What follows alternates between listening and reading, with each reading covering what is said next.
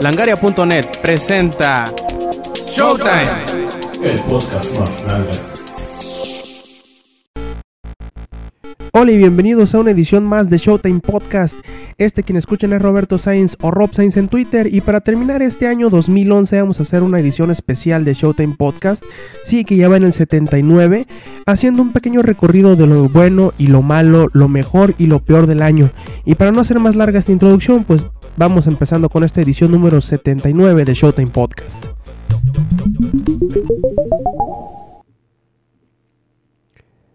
12 meses y muchas cosas han sucedido. Descubrimientos tecnológicos, guerras terminadas y por supuesto muchos juegos llegaron a nuestras vidas. Quién sabe, quizá más de uno marcó la existencia de alguien que conocen, otros tantos fueron simplemente entretenimiento o una experiencia digna de tenerse. Sea cual sea el caso, muchos tendrán dificultad en encontrar que este 2011 fue un mal año si ponemos todo en la balanza. 2011 fue un año atípico, no solo por la cantidad de juegos que salieron en la recta final del mismo, sino por la cantidad de juegos que ostentaron un número 3 en su título. Por ejemplo está Uncharted 3 Drake's Deception, que nos enseñó cómo Naughty Dog podría ser una trilogía digna de recordarse, no solo por la rarísima cualidad de que cada uno de los títulos puede ser disfrutado sin la necesidad de jugar los anteriores, sino porque los personajes son entrañables y divertidos, además de que las historias están muy bien contadas y son más que entretenidas. Killzone 3 continuó con un derroche gráfico impresionante por parte de Guerrilla Games, y aunque quizás falló en hacer tanto ruido como la entrega anterior, logró satisfacer a sus seguidores. Gears of War 3 marcó el fin del arco argumental de Marcos Phoenix, y con más planes de contenido tanto para el componente multijugador como para la historia, le queda mucho futuro a esta franquicia. Así como que sin lugar a dudas, Epic Games continuará con la marca y no abandonará este universo tan fácilmente. Battlefield 3 fue más que un buen intento de campaña por parte de DICE, pero se nota que aún les falta madurar en ese aspecto. En lo que no falló fue en lo que todos sabíamos que sobresaldría, el multijugador. Es una experiencia disfrutable si lo juegas a solas, pero si consigues un buen escuadrón con quien guerrear, tendrás una de las experiencias de multijugador más impresionantes de esta generación. Insomniac alcanzó su mejor título de la serie con Resistance 3, y aunque no llegó a los números extraordinarios de ventas, logró dar ese feeling que pocos títulos logran transmitir a sus jugadores. Algo muy a la Valve. Quizá este juego fue, sin lugar a dudas, el mejor de la serie, con elementos que podrían situarlo como una de las experiencias más atmosféricas y desoladas de este año. Claro que no podemos olvidar a Modern Warfare 3, que aunque en manos un poco distintas a sus predecesores, siguió cautivando a los seguidores de los shooters militares, entregando una historia llena de momentos espectaculares y un componente multijugador frenético y competitivo como pocos. Tampoco podemos olvidar que una de las batallas más cruentas a las que se enfrenta la industria de los videojuegos es la piratería. Y no vamos a decirte quién está bien y quién está mal, sino que siempre habrá ese antagonismo entre los manufacturadores de consolas y quienes hacen su mayor esfuerzo por vulnerarlas y lograr correr software no legítimo en ellas. Debido a esto, muchos creen, fue la retribución que recibió Sony a principios de año, no solo poniendo en peligro la información personal de los varios millones de personas con los que cuenta la PlayStation Network, sino que puso en la mira este grave peligro a toda la industria. Un mes entero se mantuvo desconectada la PlayStation Network antes de volver a su operación normal. Muchos pensaron que este sería un golpe lo suficientemente fuerte como para que el gigante japonés de la tecnología no se levantara, pero lo hizo. Después de este hubo una seguidilla de ataques informáticos, Sí, muchos a las varias filiales de Sony como Sony BGM y otras instancias de la industria de los videojuegos como Electronic Arts, BioWare, Valve, Square Enix, Eido y hasta Nintendo mismo. Sin duda alguna, a partir de 2011, todos se tomarán más en serio la seguridad de las redes sociales y de videojuegos. El año pasado, Sony y Microsoft presentaron las cartas que les permitiría entrar a un terreno aún sin incursionar para ellos. Y sí, aunque el PlayStation 3 ya tenía el Six Axis que tenía alguna sensibilidad al movimiento, el PlayStation Move y el Kinect harían su triunfal llegada al mercado a finales del año pasado, en 2010. pero muchos esperábamos que este año sería cuando por fin consolidarían su lugar junto a los juegos tradicionales en sus respectivas consolas. Quizá haya sido el Kinect el que ha gozado de una mayor penetración en el mercado, gracias a la nueva experiencia que propone para los videojugadores de hueso colorado y también para aquellos no tan allegados a este mundillo. Pero curiosamente, sus intervenciones más interesantes han llegado por parte de desarrolladores que lo utilizan en aplicaciones fuera de los videojuegos. Esto no quiere decir que la cámara mágica de Microsoft no haya gozado de buenos títulos este año, y parte del pasado como Dance Central, Gunstringer, Child of Eden, y probablemente todavía estemos esperando alguna aplicación hardcore en los videojuegos que nos haga olvidar el control convencional al que ya estamos familiarizados. El PlayStation Move ha pasado casi en segundo plano. Sí, muchos juegos desarrollados internamente por Sony han utilizado de alguna manera u otra la varita mágica del PlayStation, pero al igual que el Kinect, parece ser que le falta ese no sé qué que lo implante en nuestras mentes como algo obligatorio a experimentar. Nintendo nos adelantó sus planes para reconquistar el mercado de los portátiles con una simple idea. Agréguenle la tercera dimensión al DS y dominaremos el planeta. O al menos, así lo creyeron. Pocos imaginarían el turbulento inicio del nuevo bebé de...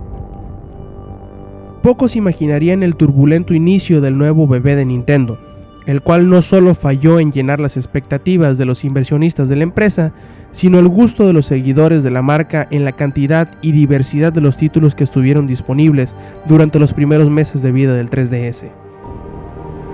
No solo influyó que fueran pocos y que las franquicias con más peso al desarrollador japonés hayan tardado meses en llegar, sino que el mismo Nintendo tuvo que usar la estrategia de bajar drásticamente el precio del sistema para llamar la atención del público. Gracias a esto y a una agresiva serie de anuncios de juegos nuevos para el 3DS, la portátil ahora se encamina hacia un inicio de 2012 más que fuerte, con un nuevo chico en el mercado que parece iniciar a tumbos, pero que seguramente será un digno rival una vez afiance su paso. El 3DS pudo haber iniciado algo turbulento su camino hacia la cima, pero una vez más con bríos, nuevos títulos interesantes en la puerta y un precio llamativo para muchos bolsillos, Nintendo tiene la fe de que este sea solo el preámbulo para cuando el Wii U por fin esté listo para llegar a las tiendas. Todos los años se intenta de alguna manera u otra atacar la nostalgia que hay en todos nosotros. Este año fue atacado de formas variadas y sin duda disfrutado por muchos y diversos públicos. Una de las formas de explotar la nostalgia fueron las colecciones remasterizadas con su manita de gato en HD para poder disfrutarse de forma apropiada en televisores actuales como Prince of Persia, Tomb Raider, Shadow of the Colossus y Ico, Splinter Cell o Resident Evil, las cuales nos hicieron recordar viejos tiempos y quizá enseñaron a nuevas generaciones a apreciar joyas que de otra forma no hubieran podido experimentar. Otra tendencia fue el de rehacer títulos completamente desde cero. Un ejemplo puesto por Ocarina of Time 3D y Halo Combat Evolved Anniversary. También hubo otros títulos que intentaron aprovechar la nostalgia de otras épocas para hacer experiencias nuevas. Duke Nukem Forever, que muchos pensaron que nunca vería la luz del sol, y tras mucho sufrir, Gearbox logró hacer la hazaña de terminarlo y sacarlo a la venta. Sí, Pudo no haber recibido mucha aceptación del público o los críticos, pero de seguro hubo pocos que disfrutaron como en sus épocas de los noventas. Deus Ex Human Revolution fue una hazaña en su propia medida, no solo por el tiempo en el que estuvo en desarrollo, o porque su desarrollador no fue el equipo original que lo ideó desde un principio, pero Eidos, con más de un fanático a morir de esta franquicia entre ellos, logró cautivar la esencia de lo que hizo grande a las primeras entregas, y ofreció no solo un juego divertido y con libertad de disfrutarlo en la forma que quisieras, sino que también nos planteó una historia que, aunque con algunos baches en el camino, nos tira en cara varias cuestiones que quizá enfrentemos en un futuro no muy lejano. NetherRealm Studios trajo a Mortal Kombat de la tumba, del ridículo, del horror, a ser uno de los referentes en el género de los juegos de pelea, no solo por volver a las raíces de lo que había hecho genial a la franquicia, sino por introducir mecánicas que refinaban la fórmula original para llevarla aún más allá, para hacerla más llamativa. X-Ray Moves, Combo Breakers, peleas en parejas, supermovimientos y uno de los mejores sistemas de juego en línea en el género hacen que esta nueva entrega sobresalga sobre sus anteriores lanzamientos. Ubisoft no se iba a quedar atrás con la tendencia de que lo viejo era otra vez lo nuevo, y con Rayman Origins nos recuerda lo grandioso que pueden ser los títulos de plataformas en dos dimensiones. Y sí, no es que haya sido únicamente Mario el que captura toda la magia en este género, pero después de muchos años en el olvido de juegos mediocres, Origins logra resaltar por su reto, por su diversión y por su apartado gráfico, lo cual nos hace preguntarnos por qué demonios no ha habido más juegos así desde que se hizo el salto al 3D. Sabemos muy bien que el sexo vende, obvio, pero también sabemos que lo gratuito es una gran estrategia para poder enganchar a la gente. Justo esto aprendieron muchos desarrolladores y publishers este año. Haz que la barrera de entrada sea nula y una vez que los tengas a todos, no los dejes escapar. Sabemos de mil juegos masivos en línea que fueron anunciados en los últimos años, pretendiendo ser David y derribar al Goliath que conocemos como World of Warcraft. Desgraciadamente todos ellos han fallado si quieren vivir a su sombra. Algunos tantos han perecido por completo. Pero también hubieron otros que decidieron optar por una ruta alternativa, ser gratuitos. Claro que unos cuantos han tenido que tragarse sus palabras para poder sobrevivir y revocar su estatus de un servicio que requería suscripción mensual a un pasatiempo gratuito con posibilidades de expansión. Ciertamente uno de los más sonados fue DC Universe Online. No es el único, lo sabemos bien. Algunos que le precedieron lograron llegar a los titulares no solo porque lograron recobrar mucho del público que habían perdido, sino porque pudieron mejorar las ganancias obtenidas al dejar una probadita gratis de lo que ofrecían y lograr enganchar a más de algún incauto. Probablemente muchos de estos títulos como EverQuest 2, Lord of the Rings Online, Dungeons and Dragons Online, City of Heroes o Age of Conan no hayan sido diseñados con este modelo de negocio en mente. Y más de algunos de los que antes tenían suscripción mensual se hayan quejado al entrar en vigor este nuevo esquema de pagos. Pero no podrán negar que eso es mucho mejor que haber dejado morir el juego. Cerramos con nostalgia un año más, no solo esperando que el 2012 que viene sea igual de bueno que este 2011 que se nos va, sino que mejore en cada aspecto, que hayan más juegos, que hayan más desarrolladores independientes que sobresalgan y que sobrevivan, que salgan más y mejores juegos.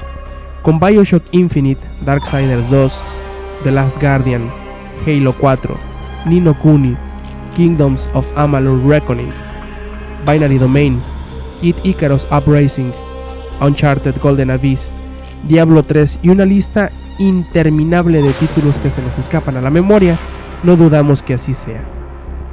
Pero también pedimos menos, menos online passes, menos DLCs que no valgan la pena, menos hacks a servicios en línea. Esperemos que el 2012 llegue con fuerza, con más títulos como Portal 2, con más títulos como Skyrim o como Deus Ex. Quizá unos cuantos más como Mortal Kombat. Es más, hasta pedimos que hayan más Arkham City.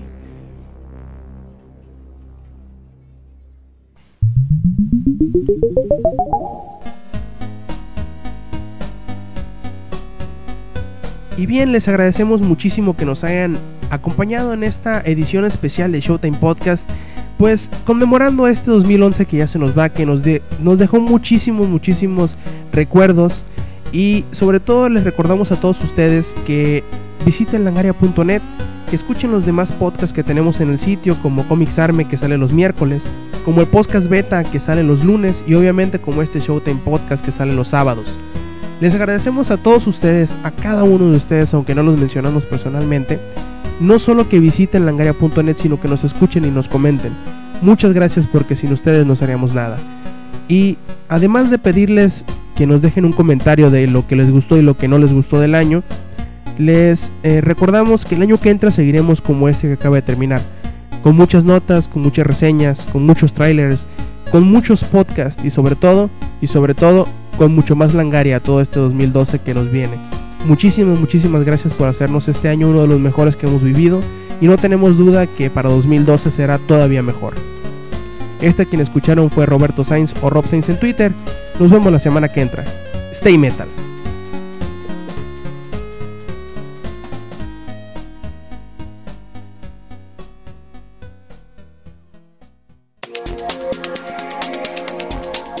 Langaria.net presentó